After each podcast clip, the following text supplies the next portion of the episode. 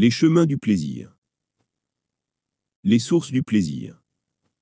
La première source de plaisir est nos besoins, nos manques. Lorsque nous comblons un manque, notre corps nous récompense avec du plaisir.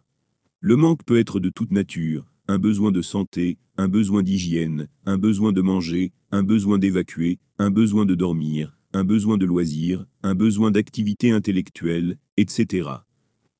Dans un contexte exclusivement naturel, nos seuls plaisirs sont le résultat de nos besoins. Nous sommes actuellement dans un contexte fortement synthétisé. Nous nous sommes fabriqués de faux besoins, parfois pour plus de plaisir, parfois pour plus de profit, quelle que soit la nature de ces profits. Nous avons créé des moyens synthétiques pour des besoins synthétiques, et même des moyens synthétiques, qui par leur consommation vont créer un besoin qui n'existait pas. Jusqu'à créer des moyens qui génèrent du plaisir sans besoin d'un quelconque lien avec un besoin. La source du plaisir peut être naturelle avec nos besoins, ou synthétique avec nos créations synthétiques. Je ne dis pas que nous ne pouvons pas avoir de plaisir naturel avec nos créations synthétiques. Si nos créations synthétiques sont capables de combler un besoin vrai, naturel, alors ce moyen synthétique apporte un plaisir parenté, même si possiblement dénaturé par l'aspect synthétique du moyen. Nous pouvons combler nos besoins en glucides, avec des friandises saines fabriquées à partir de produits naturels bio et non raffinés. Le résultat sera synthétique même, si ses composants sont naturels. Sa consommation pour nos apports journaliers apportera du plaisir. Un plaisir synthétique lié à la saveur et à la texture synthétique viendra s'ajouter et possiblement occulter le plaisir naturel. Le plaisir synthétique n'a aucune parenté avec un besoin, alors que le plaisir naturel comble un besoin. Les effets du plaisir. Les effets des plaisirs sont le résultat de notre biologie et peuvent être influencés par notre psychologie. La preuve la plus évidente est les différents tests à l'aveugle qui nous font préférer des produits que nous ne consommons pas à des produits que nous consommons et que nous disons préférer à ceux que nous ne consommons pas. Pour d'autres preuves, je pourrais citer l'hypnose qui peut temporairement nous faire aimer ce que nous n'aimons pas, et inversement. Les effets de notre psychologie ne remplacent pas les effets de notre biologie. Elles s'ajoutent. Si les effets de notre psychologie sont nettement plus forts que les effets de notre biologie, alors ils les occultent. Nous pouvons observer ce phénomène lorsqu'un son fort occulte un son moins fort, au point de percevoir uniquement le son le plus fort. Le son le moins fort est oublié, absence de nos consciences. Le son moins fort est pourtant toujours présent, mais notre conscience n'est pas capable de le ressentir. Le raisonnement inverse est aussi vrai. Se convaincre d'aimer une saveur qui nous révulse ne sera pas suffisant pour nous permettre d'en manger sans ressentir les effets répulsifs naturels que nous avons pour cette saveur. L'effet du plaisir, en lui-même, est une production de sérotonine qui va exciter nos sens, parfois jusqu'à être incapacitante. À ne pas confondre avec l'effet d'un muscle qui se détend. La détente du muscle après l'effort est du bien-être. Sa détente est un besoin. Combler ce besoin permet le bonheur passif. Plus la détente sera un besoin, et plus le cerveau générera une récompense sous forme de plaisir. Il faudra attendre la fin du plaisir pour profiter du bien-être. Excitation. Le plaisir est un excitant. Il excite nos sens, notre intellect, et parfois notre conscience. C'est l'excitation du plaisir qui rompt avec l'apaisement du bonheur. Nous ne pouvons pas être à la fois excités par les plaisirs et apaisés dans le bonheur. Plus l'excitation est grande, et plus la rupture est forte. Un infime plaisir ne sera que faiblement ressenti, et la perte d'apaisement sera imperceptible. Le danger est dans la croissance douce et progressive des effets des plaisirs. Si les infimes variations nous sont imperceptibles, elles peuvent progressivement nous diriger vers de plus grands malheurs sans nous alerter. Nous perdons progressivement le sens du bonheur sans nous en rendre compte. Avec une légère différence d'excitation, la sortie de notre état d'apaisement sera ressentie. La durée nécessaire avant de pouvoir s'apaiser à nouveau est proportionnelle à la puissance des effets du plaisir, auquel nous pouvons retrancher notre expérience dans cet exercice. L'excitation produite par les plaisirs nous sort de notre bonheur. Sur la durée, les effets des plaisirs vont jusqu'à nous faire oublier l'existence du bonheur.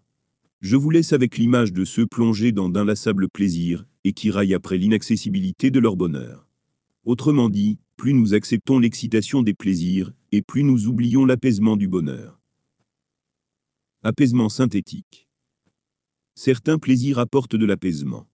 Le cannabis est un bon exemple. Cet apaisement est synthétique. S'il est synthétique, il n'est donc pas possible de parler de bonheur. Il s'agit d'une illusion chimique appliquée sur nos récepteurs biologiques. Il s'agit du détail d'un ensemble. Il s'agit d'une partie d'un tout sans être ce tout. Il s'agit de la partie qui nous permet d'y croire sans avoir. Comme tous les plaisirs synthétiques, le coup et le contre-coup sera plus fort que l'apaisement synthétique apporté. Les plaisirs. 2. Il existe deux grandes catégories de plaisirs. Les plaisirs naturels et les plaisirs orphelins. Les plaisirs naturels sont la conséquence des besoins réels, dont le manque a été comblé. Les plaisirs orphelins sont la conséquence des faux besoins, c'est-à-dire des envies déguisées en vrais besoins. Vrai besoin, vrai plaisir. L'excitation des plaisirs qui succèdent aux besoins comblés nous sort de notre apaisement. Sous réserve que nous profitons de cet apaisement. Dans le cas contraire, l'excitation des plaisirs allège les effets du malheur. Une fois les effets des plaisirs dissipés, si les besoins ont été comblés, alors nous revenons à notre état initial de bonheur. Parfois plus proche, parfois moins proche. Le résultat est variable en fonction de notre éloignement actuel du bonheur. Je ne dis pas que les effets des plaisirs, ceux apparentés aux besoins, se suffisent pour nous faire passer du malheur au bonheur. Je dis qu'ils ne nous dirigent pas vers le malheur. Nous nous rapprochons du bonheur, à mesure que nos besoins sont comblés. Si les malheurs continuent de grandir, la cause est ailleurs. État fondamental de notre existence. Le bonheur est un état sensoriel fondamental, alors que le plaisir est un état sensoriel excité. La présence du bonheur peut se ressentir uniquement après dissipation des effets des plaisirs. Les effets des plaisirs occultent la présence du bonheur. Dans un état de bonheur, dépourvu de besoins, dépourvu de contraintes, nous ne ressentons plus l'insistance de notre existence. Pour le dire avec plus de poésie, dans un état de bonheur, dépourvu de besoins et de contraintes, nous ne ressentons pas le poids de notre existence, uniquement les bienfaits que la vie nous apporte. Sens unique. Dans un état de plaisir, nos sens sont excités. Nous ressentons intensément les éléments propres à nous-mêmes, excités par les plaisirs. Dans un état de plaisir dépourvu de besoins, l'excitation de nos perceptions se fait aux dépens de l'état passif de notre bonheur. L'état actif vient rompre la passivité du bonheur. L'inverse n'est pas possible. La passivité du bonheur ne peut pas annuler l'excitation des plaisirs. Nous ne pouvons pas ressentir notre bonheur dans un état actif. Nous ressentons uniquement notre plaisir, quelle que soit la nature et les origines de ce plaisir, ou notre malheur, quelle que soit la nature et les origines de nos malheurs. Puissance. Plus nous sommes actifs, excités, et moins nous sommes en capacité de ressentir la proximité de notre bonheur, et d'y revenir sans effort, et sans attendre. Nous nous sommes soumis à tellement de plaisirs, que nous ne savons plus estimer, et doser nos plaisirs. Un café n'est pas un petit plaisir. Un petit plaisir est une brise fraîche entre nos doigts de pied, pendant une journée d'été. Un café est une excitation. Non pas la caféine. Mais par l'effet des plaisirs. Le plaisir rompt notre bonheur, tel que l'excitation rompt l'apaisement. En revanche, nous pouvons dire que cette brise fraîche participe à notre bonheur. Son effet éphémère et léger nous permet revenir rapidement à notre état initial, en espérant que cet état soit un état de bonheur. Dans notre contexte, perdu dans une forêt de plaisirs, les gros plaisirs semblent plus petits. Plus nous sommes addicts au plaisir, et plus l'accoutumance nous impose de plus gros plaisirs, pour occulter toujours autant de malheurs. Plus nous nous enfonçons dans la forêt des plaisirs, et plus notre perception des proportions vient à être faussée. L'accoutumance nous laisse croire que les gros plaisirs sont toujours de plus en plus petits. L'addiction le confirme, comme pour nous empêcher de nous en sortir. Lorsqu'un besoin est comblé, nous ressentons du plaisir. Plus le besoin est un vrai besoin, et plus la sensation de plaisir est grande. L'exemple de la nourriture est le plus évident.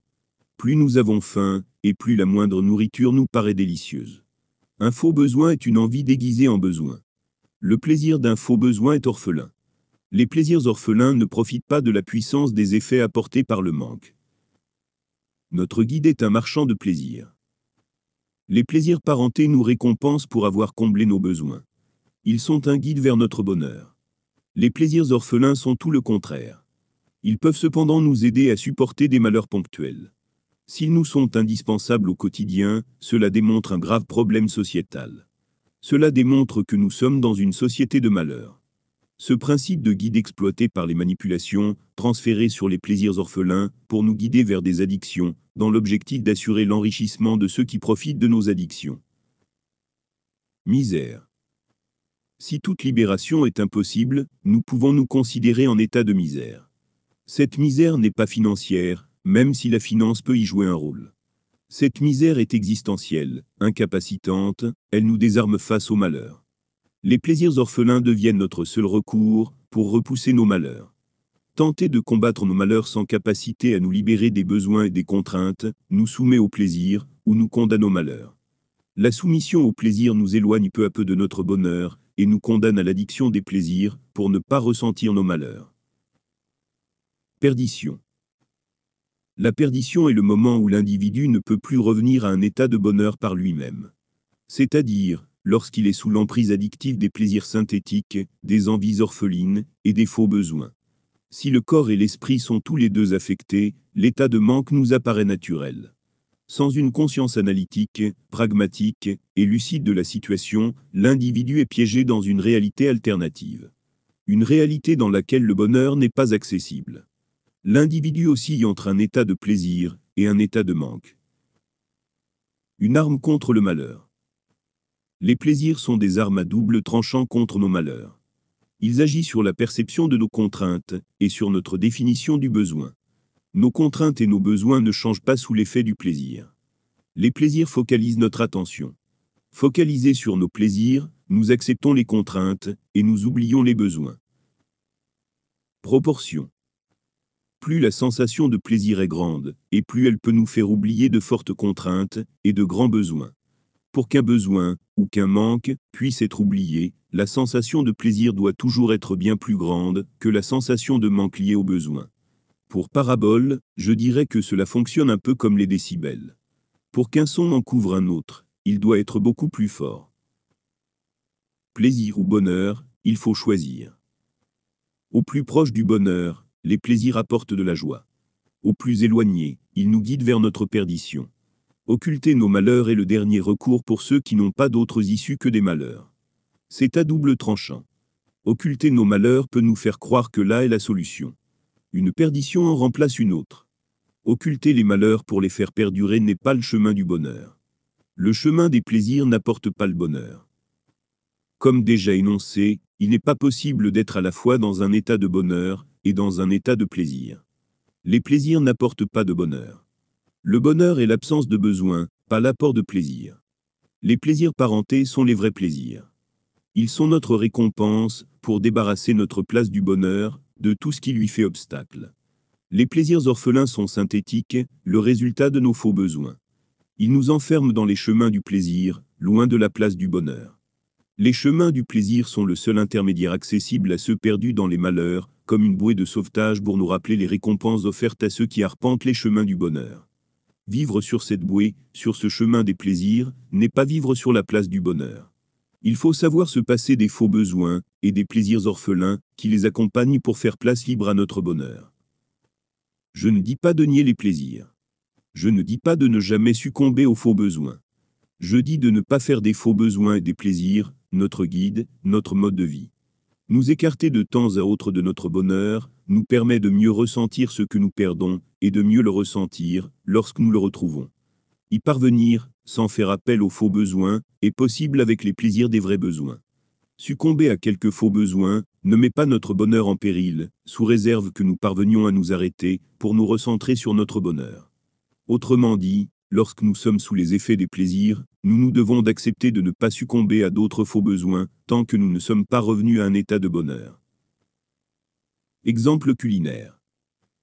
Dans une vision d'ensemble, nous pourrions croire que le plaisir de manger est la récompense d'un besoin comblé. Dans le détail, si ce que nous mangeons ne fait pas partie de nos besoins nutritionnels, alors le plaisir ressenti est un plaisir orphelin. Le plaisir ressenti, lorsque nous consommons une alimentation déséquilibrée, est en partie une récompense, et en partie un plaisir orphelin. Il est plus difficile de discerner les plaisirs orphelins lorsqu'ils se cachent derrière des récompenses. Récompense versus plaisirs orphelins. Simulacre et manipulation. Les plaisirs parentés sont notre récompense pour avoir comblé un besoin. Nous pourrions nommer récompense de type de plaisir. Les récompenses sont des plaisirs associés à des besoins. Les plaisirs orphelins sont des plaisirs qui n'ont aucun besoin en parenté, ils sont des simulacres de récompense. Ils donnent l'illusion de combler un besoin. Ce simulacre joue avec nos habitudes et perdure avec nos endoctrinements. Dès notre naissance, et même avant, nous avons pour habitude de recevoir des récompenses sous forme de plaisir pour chaque besoin comblé. Nous sommes naturellement récompensés pour suivre notre guide vers le bonheur. Notre cerveau associe plaisir et récompense. Comme tout bon élève que nous sommes, nous continuons à suivre le guide nommé plaisir. Lorsque ce guide vient à être imité par des constructions synthétiques ou par des manipulations égocentrées, parfois les deux, nous suivons le guide, par habitude, sans prendre le temps de distinguer les uns des autres. Ces nouveaux guides nous entraînent vers notre endoctrinement. Les plaisirs se détachent peu à peu des besoins, et nous continuons à les percevoir comme des récompenses. Voir une récompense, là se trouve l'outil de notre manipulation, nous entraîne vers un malheur où notre liberté n'existe pas. Un plaisir orphelin simule une récompense, là où se trouve le chemin de notre soumission. Récompense et plaisir. La récompense en elle-même est-elle une source de plaisir? Être récompensé nous donne-t-il du plaisir? Recevoir une récompense en besoin ne nous apporte aucun plaisir. Uniquement un simulacre de plaisir associé à un réflexe opportuniste face au gain, quelle que soit la nature de ce gain. Pour exemple, vous venez de manger, et être pu, si je vous dis que vous venez de gagner, là, immédiatement, un repas dans le restaurant le plus proche. Vous n'y percevez aucun plaisir. Vous ressentez éventuellement une faible joie liée au fait d'être le gagnant de quelque chose.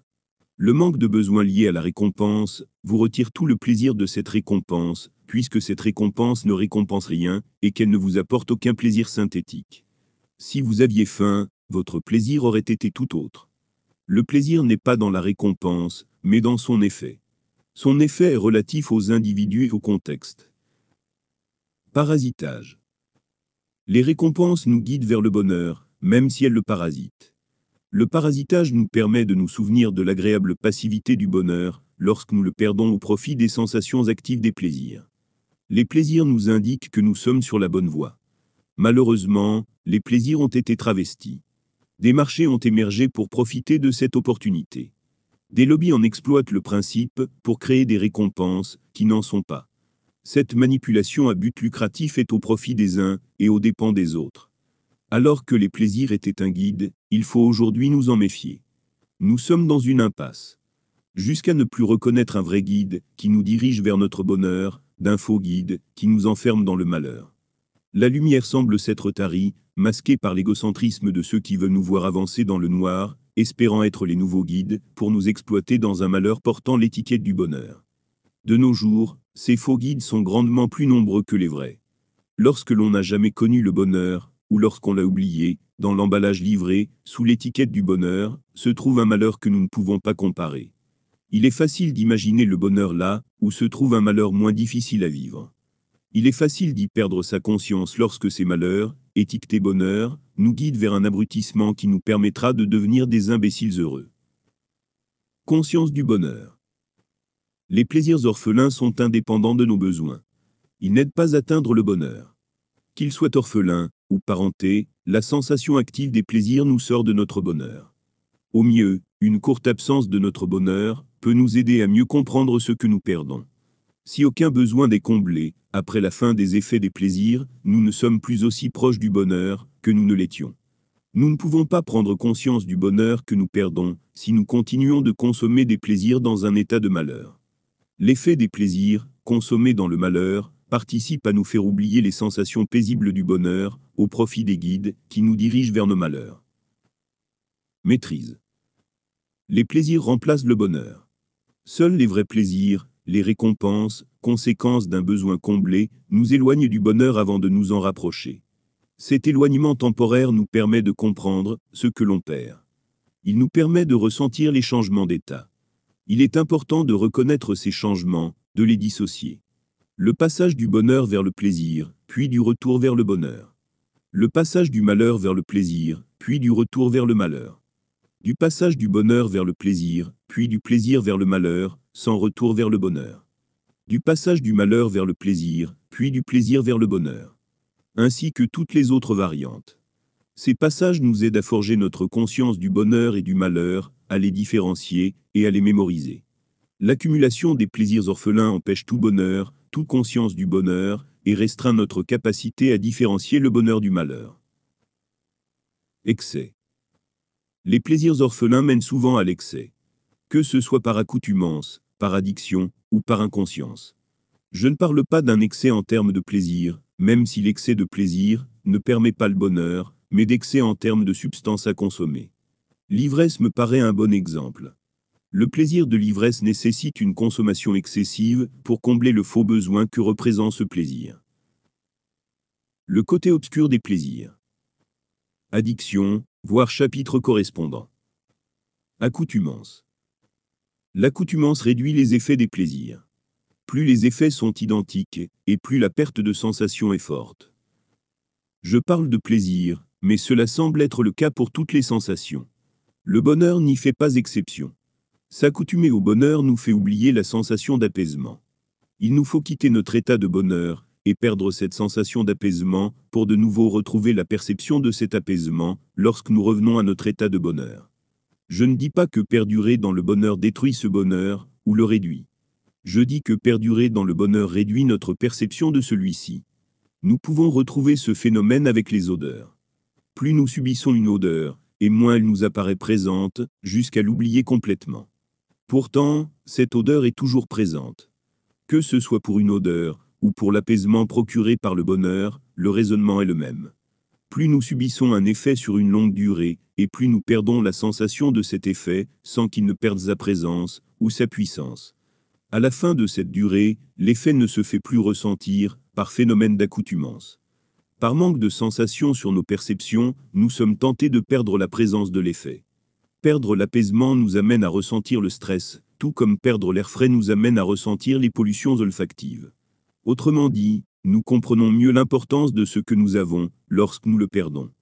Perdre les effets dont nous ne ressentons plus les sensations, ou leur présence, nous rappelle ce que nous avions. Retrouver ces effets nous permet de ressentir à nouveau ces sensations, ou cette présence. Plus la durée est longue, et plus le phénomène est pertinent, que ce soit pour la durée de perte, ou pour la durée du profit des effets. Notre société actuelle tend à nous faire oublier les effets par des durées de manque toujours plus longues. L'accoutumance fonctionne aussi en sens opposé. Nous parvenons à oublier le bien-être par accoutumance au mal-être. D'autres moyens que l'accoutumance sont mis en œuvre pour nous faire oublier le bonheur, la sensation du bonheur et notre droit au bonheur. J'en ai listé un grand nombre dans le premier volet et quelques autres dans ce second volet. Les manipulations sont nombreuses et tendent à nous faire perdurer dans le malheur. C'est dans le malheur que nous nous soumettons. Habitués au malheur, nous ne cherchons plus le bonheur. Habitués au malheur, nous suivons les guides du malheur, pensant être guidés vers plus de bonheur, avec plus de plaisir, pour masquer les malheurs, pour le profit des guides, à nos dépens. Cumulé aux addictions, l'accoutumance favorise la consommation des plaisirs orphelins. L'addiction nous soumet au plaisir, pendant que l'accoutumance nous impose de consommer toujours plus, pour une quantité de plaisir identique. Croyances. Les manipulations exploitent les croyances et en génèrent de nouvelles. Les croyances deviennent rapidement des vérités pour ceux d'entre nous soumis aux addictions et pour ceux d'entre nous soumis aux accoutumances. N'ayant plus le souvenir des sensations du bonheur, nous en venons à croire que le bonheur s'obtient par le plaisir. Nous en venons à croire que le bonheur est le plaisir. Cumulé à l'accoutumance et à l'addiction, la croyance dénigre toute autre vérité, dans une totale sectarisation de nos pensées. L'accumulation des plaisirs devient notre seule réalité. Notre soumission à ces croyances grandit à hauteur de nos addictions et à hauteur de nos accoutumances. Ces croyances deviennent un guide pour obtenir notre dose de plaisir. Un guide pour faire reculer la sensation du malheur, même si cette sensation revient toujours plus forte, proportionnellement aux durées passées dans les plaisirs orphelins. Le sujet n'est pas celui des religions théologistes ou des sectes d'idolâtres. Le sujet est celui des productions, des consommations et des modes de vie. Le sujet est celui des lobbies manipulatoires. Le sujet est celui de la manipulation des individus pour le profit des manipulateurs et pour le profit de leurs commanditaires. La seule arme contre les croyances néfastes est la connaissance du réel. L'humain a besoin des sciences pour différencier le réel des illusions. Les sciences ont déjà démontré le caractère néfaste de nos productions, de nos consommations et de nos modes de vie. La science nous a déjà libérés des croyances dogmatiques des religions dominantes. Elle peut nous libérer des manipulations lobbyistes, sous réserve de lui en laisser la possibilité, et de l'écouter. Je ne dis pas qu'il faut avoir une confiance aveugle dans la science. Du point de vue scientifique, la science est un corpuscule de connaissances reconnu comme véritable par la très grande majorité des spécialistes, chacun dans leur domaine respectif. La recherche liée à la science respecte ses spécialités et s'assure de suivre les protocoles nécessaires à la création d'une connaissance commune indiscutable. Aussi indiscutables soient nos connaissances, il ne s'agit pas de vérité. La vérité peut être connue comme telle uniquement dans un savoir absolu, dans une omniscience inaccessible. Le caractère véritable du jugement scientifique sur nos connaissances est limité à notre capacité à observer et décrire ce qui est absolu. Nous pouvons seulement offrir un qualificatif quantitatif à nos observations pour exprimer notre degré de certitude quant à leur caractère véritable. Nous sommes autant convaincus aujourd'hui que la Terre est ronde, que nous l'étions par le passé qu'elle était plate. Aujourd'hui nous avons de nouvelles informations. Ces informations qui nous mènent à penser que notre certitude qu'elle soit ronde est plus forte que notre certitude passée qu'elle soit plate. Nous ne pouvons pas certifier de ce fait sans une complète connaissance de tous les faits. Connaissance de tous les faits. Il ne faut pas confondre. Elle nous apparaît ronde. Et, elle est ronde.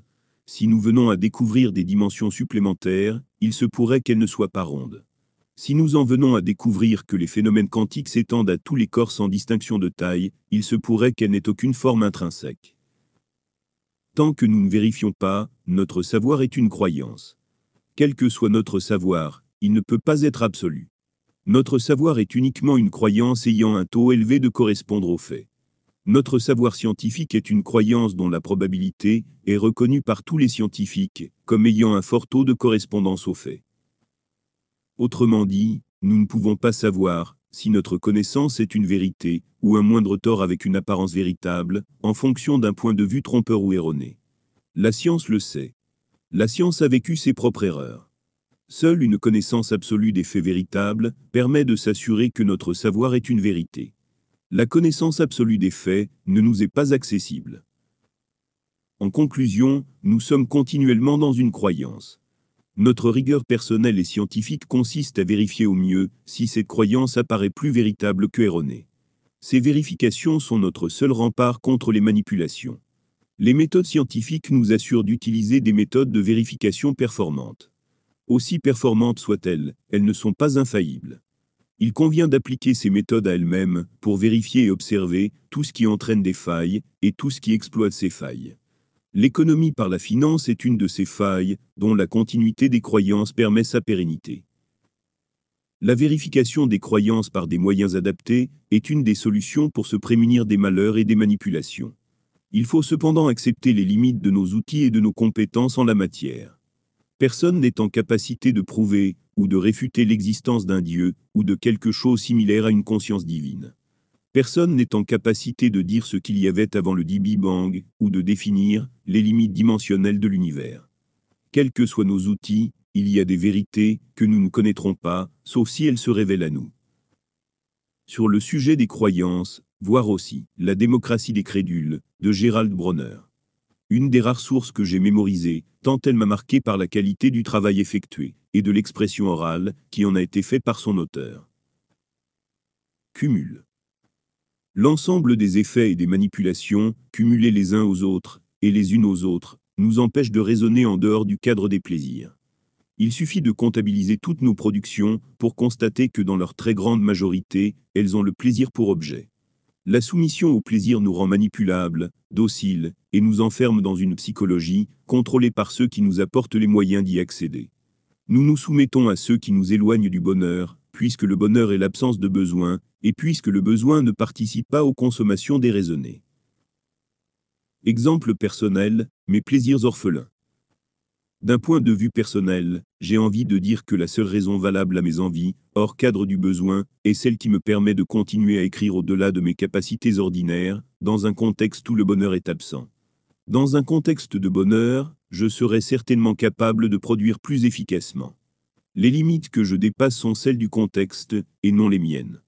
J'occulte mon malheur avec quelque plaisir, pour écrire sans subir de plein fouet les sensations de malheur. Mon premier plaisir est le bouchon d'oreille.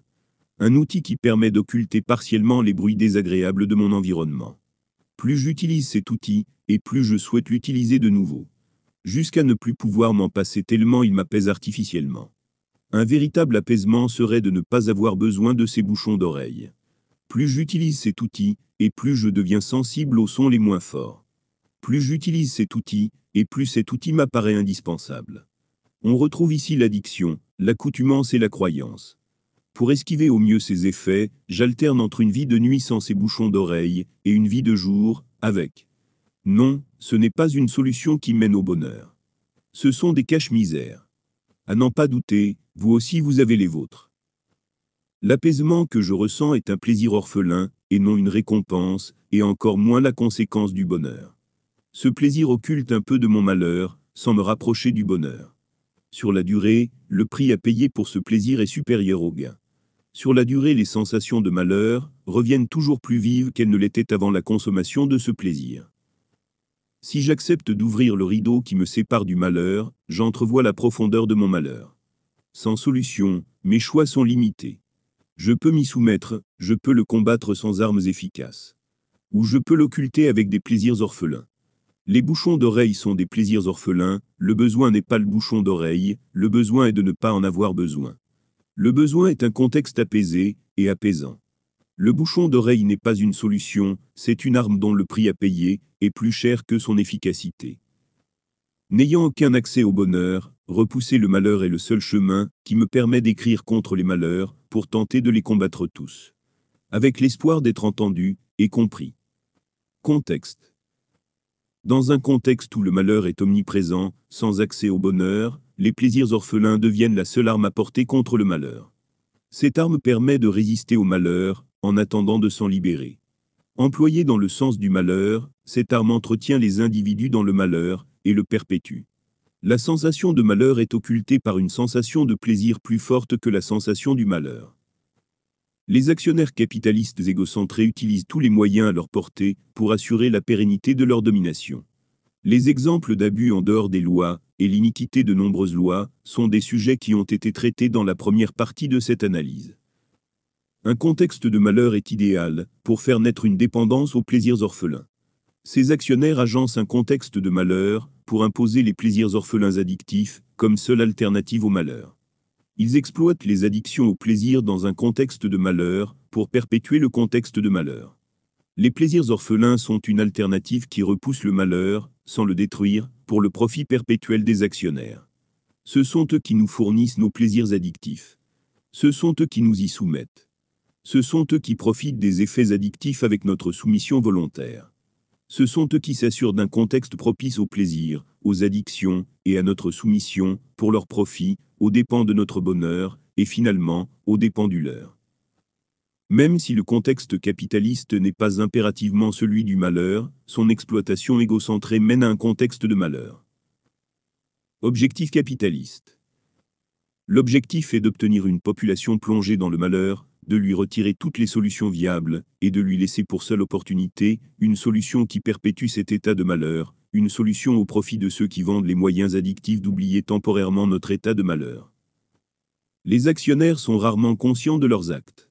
La majorité d'entre eux, et la majorité du temps, leur perception se limite à leur égocentrisme, sans conscience de ce qui se trouve en dehors de cet égocentrisme. Seuls les pires ont conscience de ce qu'ils font avec pour exemple, les grands actionnaires des grandes industries du tabac, du pétrole, du plastique, de la pharmacologie, etc. Les autres aussi entre un manque de conscience, et une volonté à ne pas être conscient, pour ne pas observer ce qu'ils font, et ce qu'ils sont. La majorité inconsciente suit, et imite un petit nombre conscient des mauvaises actions, qu'ils mènent au nom de leur égocentrisme. Dans l'égocentrisme, les conséquences subies par les autres ne sont pas à propos. Pire que les égocentristes, il y a ceux qui en sont conscients, et qui cultivent ces conséquences, alors qu'elles sont néfastes pour les autres. Ils sont qualifiables de malveillants. Comme déjà indiqué dans le premier tome, s'il n'y a pas de réciprocité, alors ils sont qualifiables de démoniaques. La réciprocité, ils font tout pour l'éviter, toujours aux dépens des autres. Démoniaque n'est pas un terme de l'univers fictionnel de la fantaisie. Démoniaque est agir avec malveillance en refusant de subir toute malveillance. Perception. Dans un contexte où les manipulations sont permanentes, il nous est difficile de percevoir le chemin qui mène au bonheur. Il nous est difficile de dissocier de chemin, de la multitude d'autres chemins qui mènent aux malheurs occultés. Constatation. De nos jours, les malheurs sont si nombreux que les manipulations et les plaisirs ne parviennent plus à contenir les sensations produites par nos malheurs. Pour la pérennité d'un système défaillant, la seule solution est l'occultation de l'existence du bonheur. L'anti-solution est de remplacer la sensation de bonheur par une sensation de plaisir. Ainsi nous ne cherchons plus le bonheur. Cette constatation s'étend jusqu'au bonheur des autres espèces. Jusqu'à nous faire croire que cela ne fait aucune différence pour ces espèces. Nous ne pouvons pas être le juge impartial du bonheur des autres, puisque notre notion du bonheur a été remplacée par une notion de plaisir. Nous ne pouvons pas juger du bonheur des autres, puisque nous sommes égocentrés, puisque nos actes sont à leur dépens. Entre plaisir et bonheur. Le plaisir est dans l'acquisition, alors que le bonheur est dans la suffisance. Le plaisir est dans l'avoir, alors que le bonheur est dans l'être. Une société de plaisir impose une production exponentielle pour combler des malheurs de plus en plus grands suite aux addictions, avec des résultats de moins en moins efficaces suite aux accoutumances. Une société de bonheur impose la raison de l'être et la paix de l'âme. Une société du plaisir impose un enfer productiviste. Une société du bonheur impose l'absence de cet enfer. Nota bene, le mot enfer n'est pas un qualificatif gratuit, il suffit de relire le premier tome, et de terminer ce deuxième, pour observer et comprendre l'enfer que nous nous imposons. Conclusion. Le plaisir peut être autant une récompense qui nous guide vers le bonheur, qu'une illusion qui nous en écarte. Il est une récompense s'il est parenté à un besoin. Il est une illusion s'il est orphelin. Dans un contexte capitaliste égocentré, la croissance des productions-ventes impose le malheur des populations, tant par les conséquences des méthodes employées, que par les conséquences de moyens de production utilisés, que par les conséquences des productions réalisées. Les conséquences appliquent sur notre santé et sur l'environnement, que ce soit le nôtre ou celui des autres espèces peuplant cette planète. Pour combattre nos malheurs, nous utilisons des armes qui se retournent contre notre propre bonheur. Ces armes sont utilisées comme des outils pour la croissance économique de nos nations, et plus encore pour celle des actionnaires égocentrés. Plus ces armes nous apparaissent bénéfiques, et plus cela indique un haut niveau de misère existentielle, et un futur pire que notre présent. Travailler sans combler de besoins n'est pas travailler dans le sens du bonheur. Combler un besoin apporte du plaisir. Ne pas ressentir de plaisir dans notre travail doit nous alerter sur l'absence de besoin que représente ce travail. Les manipulations nous apportent de faux besoins pour nous assurer de ressentir un plaisir orphelin dans un travail de malheur. Alors que nous ne travaillons pas dans le sens du bonheur, les plaisirs orphelins évitent de nous alerter sur le sens de notre travail. Occulter les résultats de notre travail, lorsque ces résultats sont bénéfiques à notre bonheur, place les travailleurs dans une situation d'alerte identique. Occulter le sens de notre travail, lorsque le travail va dans le sens du bonheur, place les travailleurs dans une situation d'alerte identique. Même si le sens de leur travail est celui du bonheur, l'occultation des conséquences laisse croire qu'aucun besoin n'est comblé. Le travailleur y perd le sens de son travail. Il travaille pour travailler. Il ne travaille plus pour un avenir meilleur.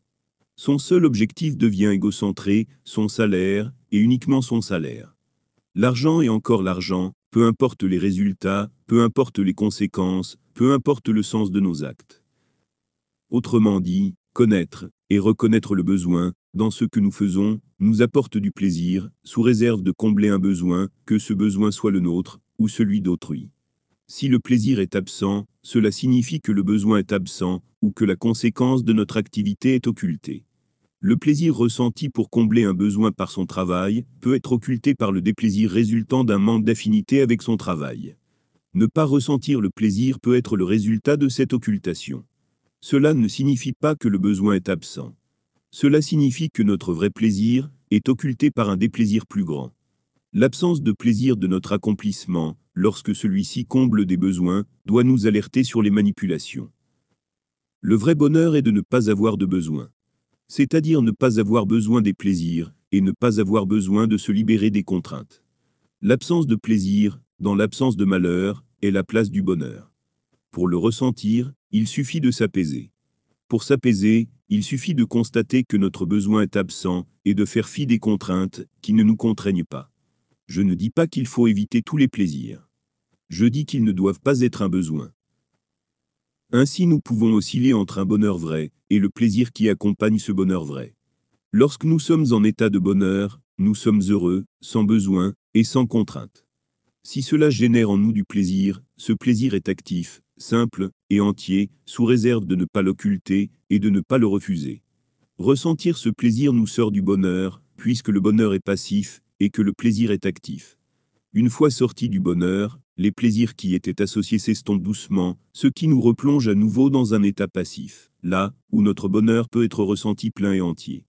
Cet état passif permet le bonheur, sous réserve de ne pas avoir besoin des plaisirs qui l'accompagnent. Ajout récent. Le plaisir est comme un objet en opposition avec le malheur, et en opposition avec le bonheur. Dans l'accoutumance du malheur, il permet de mieux se rendre compte de son malheur, lorsque les plaisirs disparaissent, sous réserve que la puissance des plaisirs soit assez forte pour occulter les sensations de malheur. Dans un malheur insoluble, les plaisirs permettent d'alléger les sensations de malheur, mais réduit plus encore l'accès au bonheur. Dans un bonheur constant, les plaisirs permettent de réactiver notre sensibilité au bonheur auquel nous nous sommes accoutumés, sans nous imposer de plonger dans des malheurs. Les plaisirs sont des objets dynamiques en opposition au malheur et au bonheur. Les plaisirs successifs au bonheur sont les objets qui permettent le bonheur, sans besoin des malheurs. Le mal n'est pas nécessaire au bien. Le bien peut exister sans le mal. Le bien peut se contraster avec ce qui n'est ni bon, ni mauvais.